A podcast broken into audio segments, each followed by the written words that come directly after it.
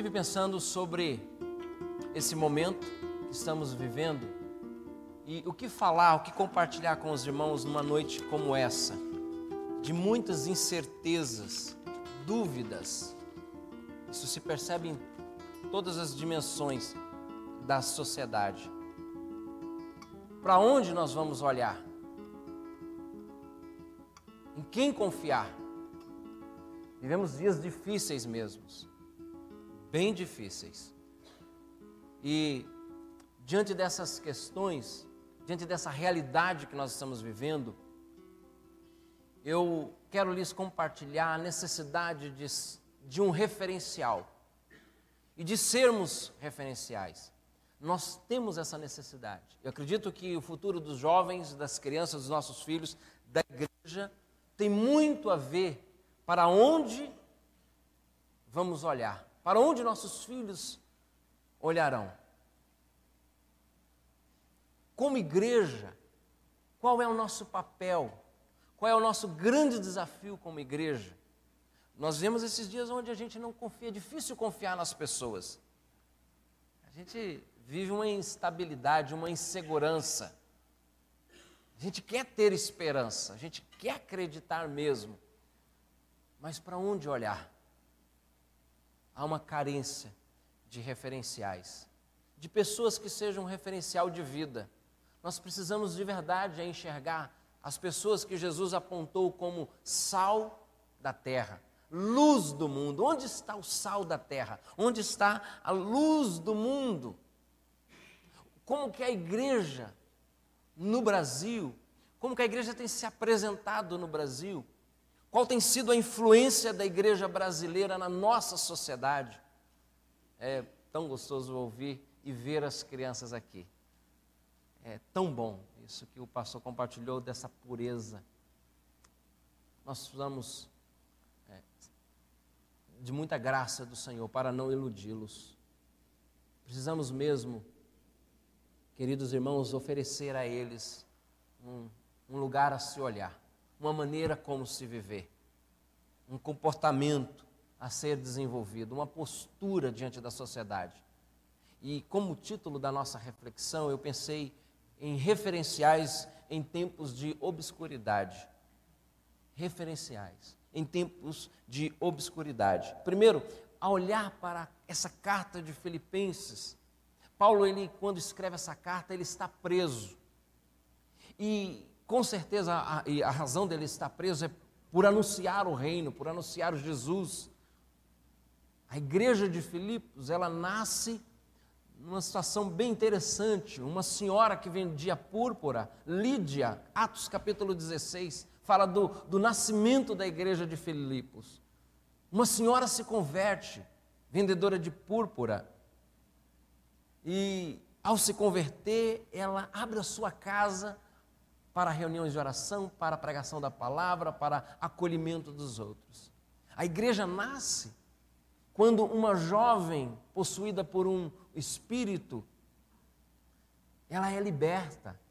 O espírito aprisionava e alguns aproveitavam dessa situação para ter ganhos. E Paulo, ela seguindo, Paulo dia a dia, quando eles iam para a casa de oração e orar, o inimigo, usando aquela jovem, dizia: Esses homens são, anunciam o Deus vivo, são servos do Deus vivo. E é um momento que Paulo, indignado por ver aquela vida aprisionada, ele repreende aquele, aquela entidade que estava sobre aquela jovem e a menina é liberta. Isso causou um alvoroço na cidade, ao ponto deles irem presos. E lá na prisão, eles começam a louvar ao Senhor. Aprisionados, acorrentados, eles louvam ao Senhor. A igreja está em oração. E nesse momento, um terremoto, as cadeias se abrem, o carcereiro ameaça se matar, porque ele era o responsável daqueles presos. E Paulo diz: Nós não fugimos, estamos aqui, não faça isso. A igreja de Filipos nasce dentro dessas conversões da senhora Lídia, de uma jovem que era escrava por um espírito que a dominava, e pelo carcereiro que se converte: O que farei para, para ser salvo? e Paulo anuncia, Paulo e Silas anuncia a palavra, ele se converte. Nós temos aqui o nascimento de uma igreja, pessoas diferentes que abriram seu coração para o evangelho. E essa igreja, ela se torna uma igreja que mais tarde, nessa, quando Paulo está preso, ela se torna um consolo para Paulo. E ele escreve uma carta. E quando ele escreve essa carta aos irmãos da igreja de Filipos, ele diz essas palavras encantadoras ao se referir a uma igreja que sim, era um referencial. Se nós observarmos as cartas que Paulo escreve às igrejas, na maioria das vezes, são cartas corretivas. Havia sempre um problema doutrinário, como estudamos hoje na escola dominical. O gnosticismo, é, o misticismo inserido no meio do povo, o anúncio de que somente Jesus não era suficiente. E Paulo vem doutrinando essas igrejas, mas para a igreja de Filipe em especial, ele não vem doutrinar, ele vem alegrar, ele vem cultuar a Deus pela existência daquela igreja. Uma igreja que era um referencial, um povo que era uma referência de vida para os demais. E ele, ao, ao mencionar a sua alegria, a sua, ao escrever a sua carta, ele diz que aquela igreja causava ali uma inspiração, um, uma alegria e uma motivação. Ele diz assim no versículo, prime... versículo 3: Dou graças ao meu Deus por tudo que recordo de vós. Olha que coisa linda. Paulo ele diz: quando eu lembro da, dos irmãos, eu dou graças a Deus. Quando eu penso em essa igreja, essa igreja me leva a cultuar a Deus, a engrandecer o nome do Senhor. A grande pergunta que, que me faço e eu quero fazer a você: o que, que as pessoas, quais são os sentimentos que brotam no coração das pessoas quando se lembram de nós? Levam-as a cultuar o Senhor? Nós precisamos disso, de provocar no coração das pessoas um desejo de adorar a Deus. Paulo diz: Meus irmãos, quando eu lembro de vocês, eu dou graças ao Senhor.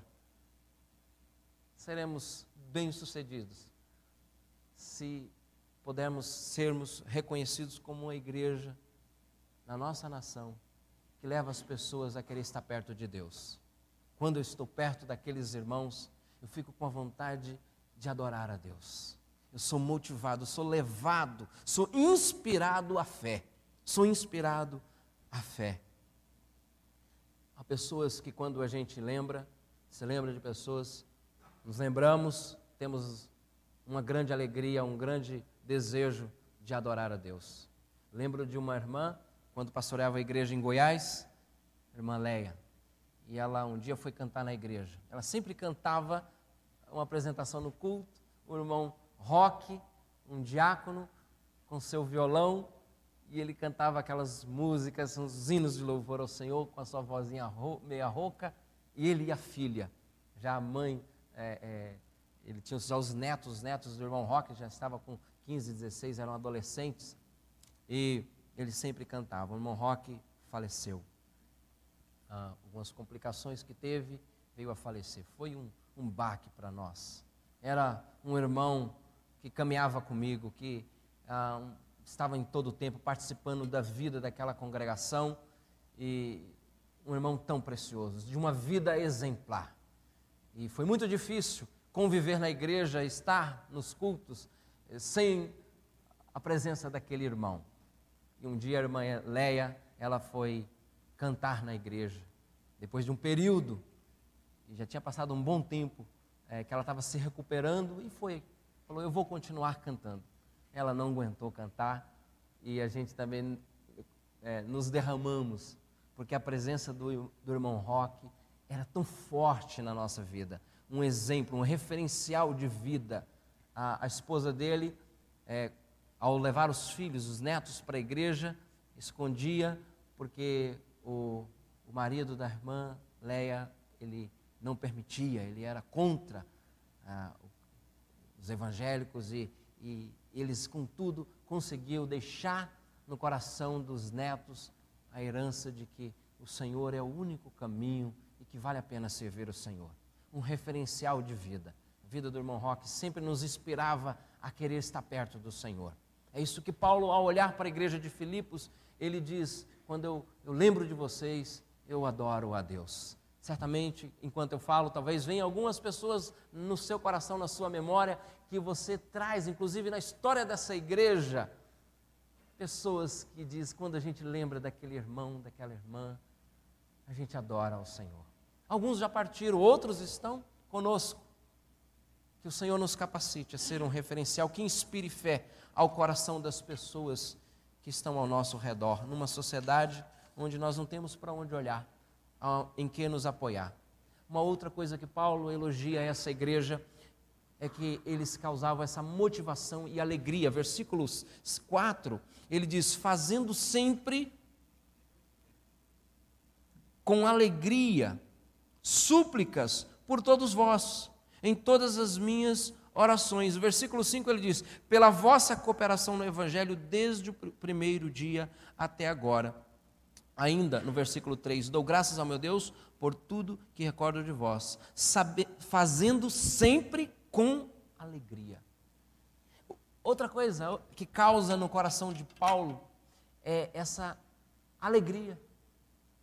Alguém que a gente lembra, ao lembrar de uma pessoa, a gente não se entristece. Porque existem comunidades, existem pessoas que, quando a gente é, se lembra, a gente ora, Senhor, tem misericórdia. Há pessoas que, há comunidades que a gente se lembra, igrejas que a gente, ao lembrarmos, a gente, Senhor, tem misericórdia. Tem misericórdia daquele fulano, Senhor. Mas há pessoas que, ao lembrarmos delas, a gente sente um motivo, uma, uma alegria no coração. Senhor, obrigado, obrigado. Há pessoas que são inesquecíveis. Há pessoas que marcam a nossa vida. Há pessoas que produzem uma alegria maravilhosa. A convivência produz um gozo que vem do céu. Há pessoas tão preciosas. Nós precisamos, amados irmãos, sermos esse tipo de pessoa, esse tipo de cristão, as pessoas, ao se relacionar, conviver conosco, nós provocamos alegria, somos motivados as pessoas a se sentirem alegres, e uma alegria porque andamos com Deus que nos alcançou. Paulo, ele olha a orar pelos irmãos, ele não sente tristeza, mas ele sente alegria não é um pesar, não causa ali amargura no coração. Por isso que a palavra do Senhor no Salmo nos diz: Alegrei-me quando me disseram, vamos à casa do Senhor. Esse ajuntamento da igreja. A igreja deve provocar isso na sociedade. Ah, estive naquela igreja, estive visitando aquela família. E ao estar naquela família, algo que nos alegrou muito. Foi muito bom estar aquele dia, aquele final de semana, aquele período com, aquelas, com aquela família possamos provocar isso no coração das pessoas. Outra característica é que Paulo ele fala que aquela igreja era um exemplo de fidelidade, um exemplo de fidelidade, versículo 6, 5.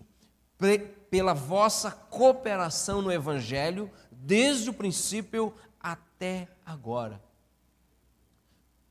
A sociedade está mudando. E uma das grandes um dos grandes dilemas nossos e dramas que nós estamos vivendo é essa questão da fidelidade.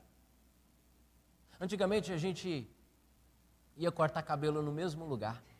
Há quem comprava sempre no mesmo supermercado. Abastecer o carro no mesmo. Tinha tanta opção, mas era a mesma quitanda. Hoje não.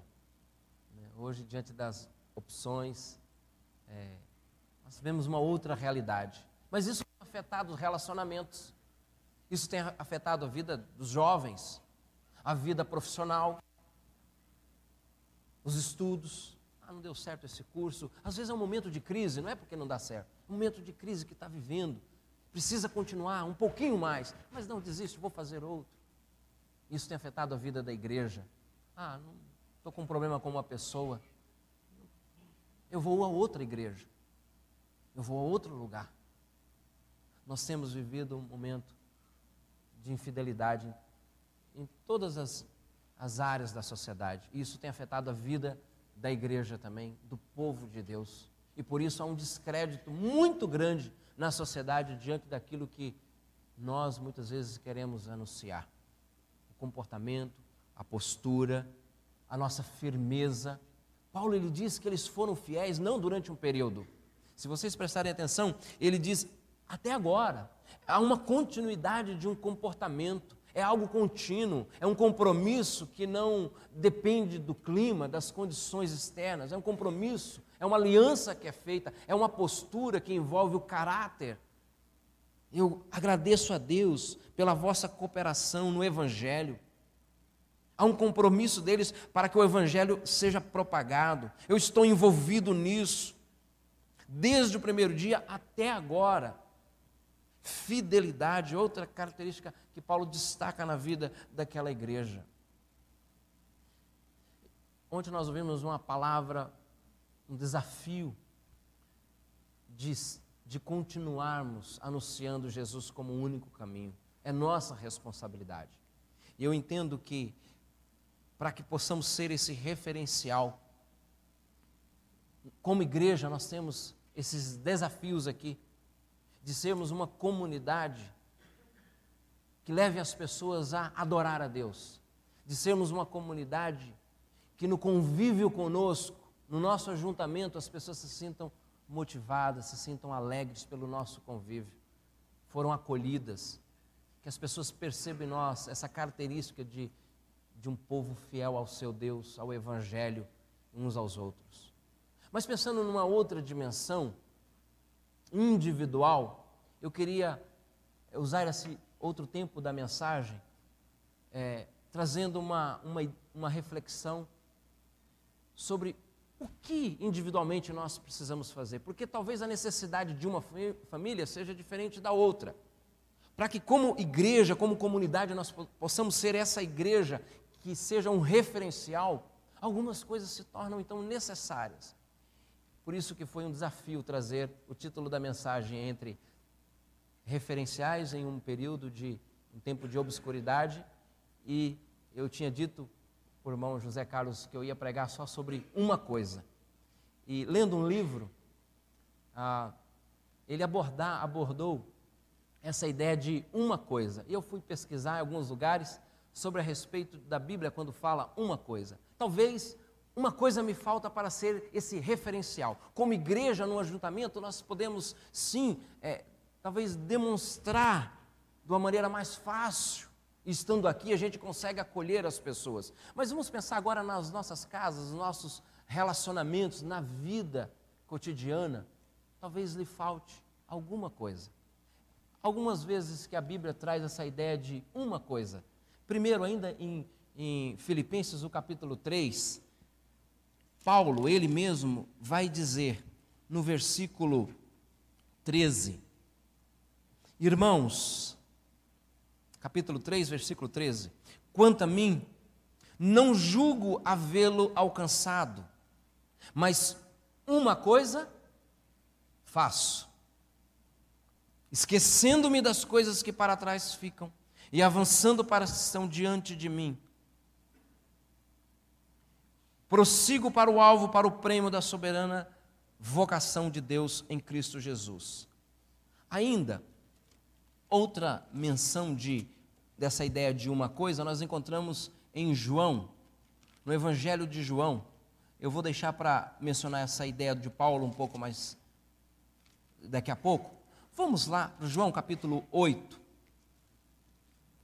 João capítulo 8 fala da cura de um cego de nascença um cego de nascença, Jesus o curou. E os fariseus eles ficaram indignados porque aquela cura e não acreditando, colocando Jesus à prova, e eles vão e tentam questionar os pais do cego. E eles dizem: Olha, ele já tem idade para responder, pergunte para ele. E lá no versículo 24, eles chegam de novo até o cego, porque o cego estava enxergando. Versículo 24 ele diz: Então chamaram pela segunda vez o cego o homem que fora cego e lhe disse, e lhe disseram: Dá glória a Deus. Nós sabemos que esse homem é pecador. Ele retrucou: Se é pecador, não sei. Uma coisa sei: eu era cego e agora vejo. O cego ele diz o quê? Podemos repetir junto? Uma coisa sei. Eu era cego e agora vejo. É uma, uma afirmação sobre um passado, algo que ele tinha experimentado. Uma coisa sei. E nós, se quisermos ser um referencial para os nossos filhos, nós temos que anunciar e testemunhar aquilo que Cristo tem feito em nossas vidas. O que, que Jesus fez em você? O que, que Cristo tem feito em nós para que possamos anunciar aos outros que pergunte para nós? Nós temos um testemunho poderoso para compartilhar com essa sociedade que vive na obscuridade, em trevas, pessoas que estão confusas, indecisas, colocando toda a sua esperança no homem. Nós podemos falar uma coisa eu sei, há um Deus que ele transformou a minha vida. É isso que o cego fala. Nós precisamos testemunhar. Nós precisamos ser um referencial de fé àqueles que estão em dúvida. O cego disse o que mesmo? Uma coisa sei. Vamos ver uma outra menção onde encontramos essa afirmação de uma coisa. Lucas, volte um pouco aí. Lucas, capítulo 10. Jesus, ele está na casa de Marta e Maria. Está sendo hospedado ali, na casa delas. O texto conhecido diz que Marta, ela começou a arrumar, talvez Jesus não avisou que ia em casa. E esse negócio de fazer visita sem avisar, a Marta está preocupada, fez os chinelos ali, a casa está meio bagunçada, e ela precisa colocar as coisas em ordem, servir o, o almoço. Maria, ela está sentada ouvindo os ensinamentos de Jesus. Marta fica muito furiosa, porque ela está cuidando da casa, fazendo os, afazer, é, os afazeres da casa ali, preocupada com isso. E, e a outra está sentada ouvindo os ensinamentos de Jesus. Maria entendeu aquilo que as crianças compreendem também, que é muito bom estar aos pés de Jesus e ela está ali. E aí a Marta fica furiosa e diz para ela: Senhor, o senhor não se preocupa com a minha irmã, eu estou com tanta tarefa. Vamos lá para o texto, a partir do versículo 38, lá no final, no versículo 41, a resposta de Jesus, a, a palavra de Marta, versículo 40. Marta agitava-se de um lado para o outro, ocupada em muitos serviços. Então se aproximou de Jesus e disse: Senhor, não te importas de que minha irmã tenha deixado que eu fique a, serviço sozinha, a servir sozinha? Ordena-lhe, pois que venha ajudar-me. Respondeu o Senhor: Marta, Marta, andas inquietas e te preocupas com muitas coisas. Entretanto, pouco é necessário, ou mesmo uma só coisa. Maria escolheu a boa parte, e essa não lhe será tirada. O cego disse o que mesmo? Uma coisa? Sei, é o testemunho. Pessoas que querem ser um referencial, apontar o caminho. Para Jesus, Marta, para Jesus, para Marta, Jesus diz o que para ela? Uma coisa é necessária. Uma coisa é necessária. A minha pergunta, o que falta? O que é necessário na sua vida? Nós vivemos nesse mundo agitado como Marta que muitas vezes rouba de nós a esperança que o Senhor é soberano sobre todas as terras, sobre toda a terra mesmo. Que o controle não está nas mãos dos homens, que Deus é soberano, Ele reina e reinará para todo sempre. Nós nos agitamos, ficamos inquietos. Eu estava brincando com os irmãos, talvez a gente precise hoje colocar uma frase assim: desligue o seu celular por gentileza. Como será que está essa votação? Dizemos, muitas vezes inquietos, agitados. Há muitas almas agitadas. Há famílias que estão vivendo essa inquietação, falta paz. As palavras ferem. Maridos que não conseguem mais ter diálogos com suas esposas, muito preocupado em alcançar uma posição, desesperado com o desemprego que está batendo na porta. E é verdade. Mas tudo isso causa uma profunda agitação no coração das pessoas. E Jesus, ele diz para Marta: uma coisa é necessária. Uma coisa é necessária. Nós precisamos priorizar isso, queridos. Precisamos focar a nossa vida, gastar a nossa energia naquilo que de verdade é necessário. Nós buscamos muito saciar nossos desejos, mas nós precisamos buscar aquilo que de fato seja necessário. Preciso me correr um pouquinho. Vamos, volte um pouquinho mais. Marcos capítulo, capítulo 10. Dá para a gente ver mais uma coisa. É o texto do jovem rico, outro texto bastante conhecido. E ele pergunta para Jesus: Senhor, o que devo fazer para ser salvo, para entrar no reino? Jesus no versículo 19, porque ele falou: ninguém é bom senão Deus, nunca é Deus. O versículo 19, Jesus diz: Sabes os mandamentos: não matarás, não adulterarás, não furtarás, não dirás falso testemunho, não defraudarás ninguém, honra teu pai e a tua mãe. Ele responde: então ele respondeu: Mestre, tudo isso tenho observado desde a minha juventude. E Jesus, fitando-o, o amou e disse: Só uma coisa te falta. Para o, o cego disse o que mesmo? Uma coisa sei. Um referencial à necessidade de testemunhar. Para Marta, Jesus diz uma coisa necessária. A importância da gente priorizar. São as nossas prioridades mas para o jovem, que na verdade não era tão jovem assim, porque ele diz: desde a minha adolescência tenho observado essas coisas, os mandamentos, desde a adolescência. Dá-nos a entender que ele não era tão jovenzinho assim. Mas ao jovem o Senhor diz: uma coisa lhe falta. O que, que me falta, Senhor, para que eu seja um referencial na rua onde eu moro? O que me falta, Senhor, para que eu seja um referencial de vida para os meus familiares que ainda não conhecem o Senhor. O que nos falta, o que falta para essa igreja, para alcançar todo o objetivo que Deus tem para ela.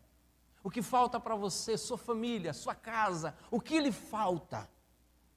O que lhe falta? Uma coisa lhe falta. E Jesus diz: Vai, vende tudo o que tens, dá aos pobres, e terás um tesouro no céu. Então, vem e me e segue-me. Versículo 22. Ele, porém, contrariado com essa, essa palavra, retirou-se triste, porque era dono de muitas propriedades. Ele não tinha prioridade de vida. Ele não tinha. Havia uma pergunta na sua vida, uma pergunta existencial. Tem uma religião. Eu creio em Deus. Vou à igreja tenho honrado os meus pais, mas falta alguma coisa. Ele tinha esse, esse vazio, ele não está seguro dentro da sua religião. E por isso Jesus diz: uma coisa falta. Há tantos que ainda precisam disso que lhe falta. A presença de Jesus, amados irmãos, ela sacia o ser humano. Nós não precisamos nada mais do que viver plenamente em Cristo Jesus e para Cristo Jesus. É possível desenvolvermos uma religião muito bonita, comportamentos aprovados pela sociedade e ainda assim vivemos carentes de Deus. Uma coisa lhe falta, Jesus diz, aquele jovem maduro, um jovem bem-sucedido. Uma coisa lhe falta. Ah, ainda, Salmo 27, eu queria trazer essa essa afirmação do salmista quando ele, ele fala sobre uma coisa também. Salmo 27, versículo 4, diz a palavra: Uma coisa peço ao Senhor, e a buscarei, que eu possa morar na casa do Senhor todos os dias da minha vida, para contemplar a beleza do Senhor e meditar no seu templo. Uma coisa peço. É um pedido. É um pedido. Há um, um, há um filme, um mentiroso, né? Que ele. Aí, o filme traz uma ideia de, de um homem que ocupa o lugar de Deus, se isso fosse possível. E a gente vai percebendo as orações. Se a gente pudesse ouvir as orações dos brasileiros, não hoje, mas também hoje, o que, que nós ouviríamos hoje? Quais são os anseios maiores da nossa nação? A gente está muito preocupado, é verdade, com a nossa nação. E precisamos nos preocupar e orarmos pela nossa nação. Mas não existe um pedido de mais sabedoria, de que estar com o Senhor, de que andar com o Senhor. Uma nação em crise que anda com o Senhor sobrevive. Mas uma nação, por melhor que esteja, financeiramente, com seus grandes projetos, politicamente funcionando. Com a ausência de Deus, ela entra em falência, em crise de valores, ela entra num caos. O salmista ele pede uma coisa a Deus. E o pedido dele é que eu possa andar, que eu possa habitar na presença, andar na presença do Senhor, habitar no seu santo templo. é um anseio do coração de alguém que encontrou no Senhor a melhor companhia. A presença do Senhor traz satisfação para o nosso caminhar, para o nosso viver. Queridos irmãos, um homem, uma mulher, uma família que encontrou na presença do Senhor prazer e deleite para a sua vida, qualquer hora do dia que você visitar essa casa, você vai ser impactado com a presença de Deus.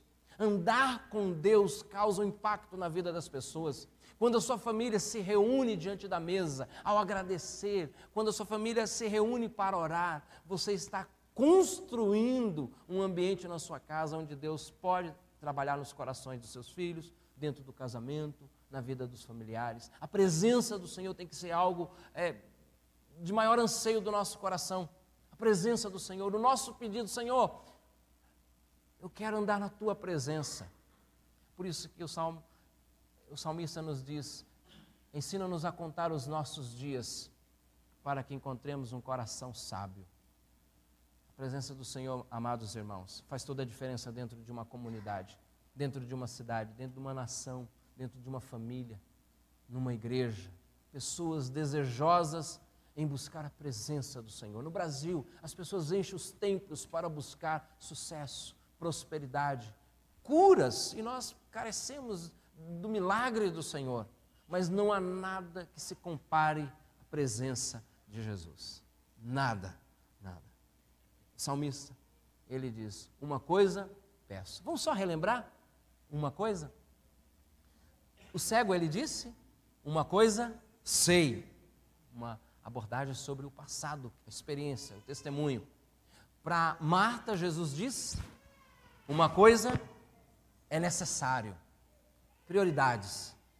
Para o jovem, Jesus diz: uma coisa lhe falta. O que falta dentro do meu coração? O que falta para nós? O que falta para a igreja no Brasil? Temos muitas carências. O salmista, ele diz: uma coisa peço. E vamos terminar então em Filipenses, onde começamos quando Paulo diz: Uma coisa faço. E o que Paulo faz? Eu quero concluir com essa abordagem dele. Filipenses capítulo 3. Irmãos, quanto a mim, não julgo, versículo 13. Não julgo havê-los alcançado, mas uma coisa faço, esquecendo-me das coisas que para trás ficam e avançando para as que estão diante de mim prossigo para o alvo, para o prêmio da soberana vocação de Deus em Cristo Jesus. Uma coisa faço, diz Paulo. E o que a gente aprende com Paulo é a necessidade de superar.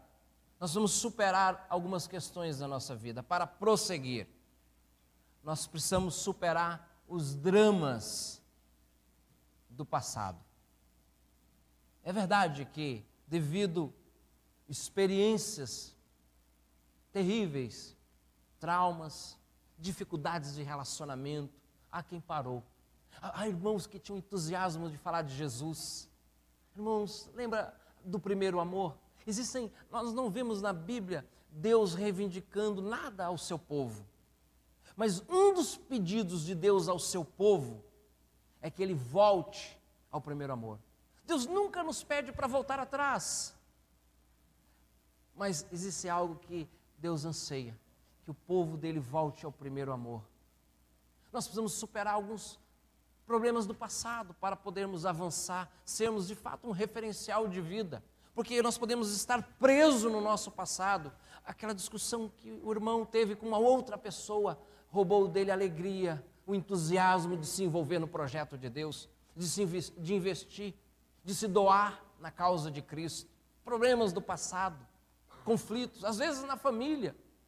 Quantas famílias se ausentaram dos caminhos do Senhor devido a alguma, algum problema que está lá?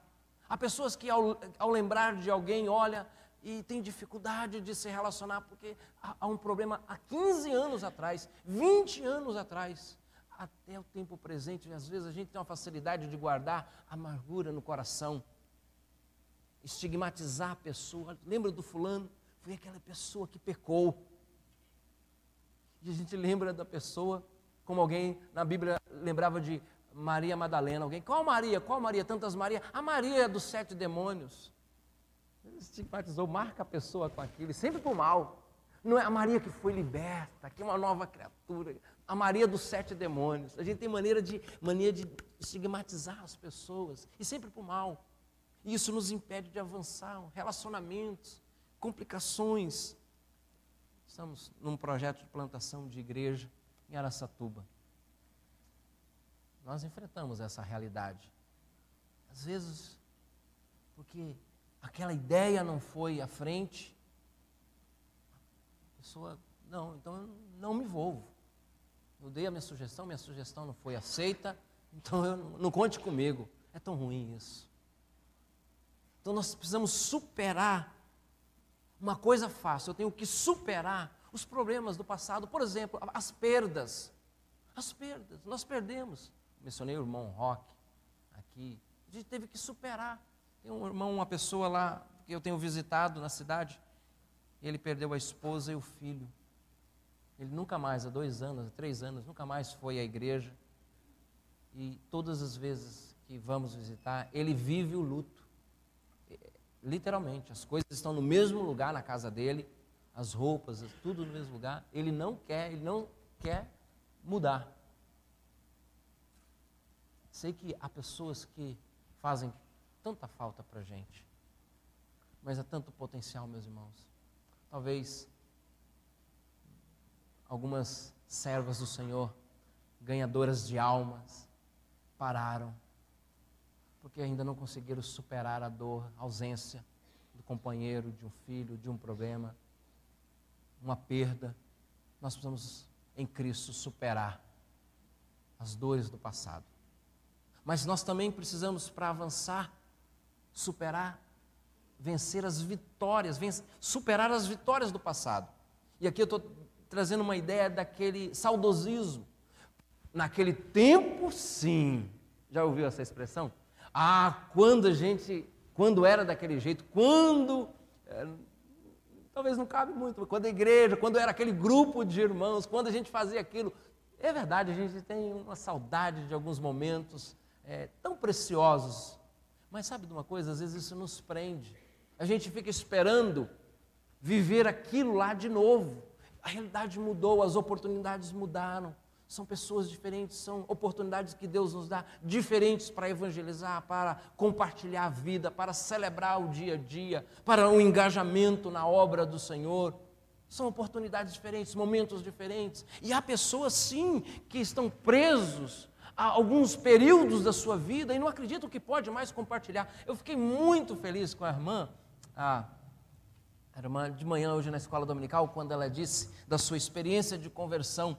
Estava em uma igreja e ela sabia que estava tudo errado e compartilhou dizendo: Não, eu, uma hora eu não posso mais ficar aqui. E saiu e, e, está aqui na igreja.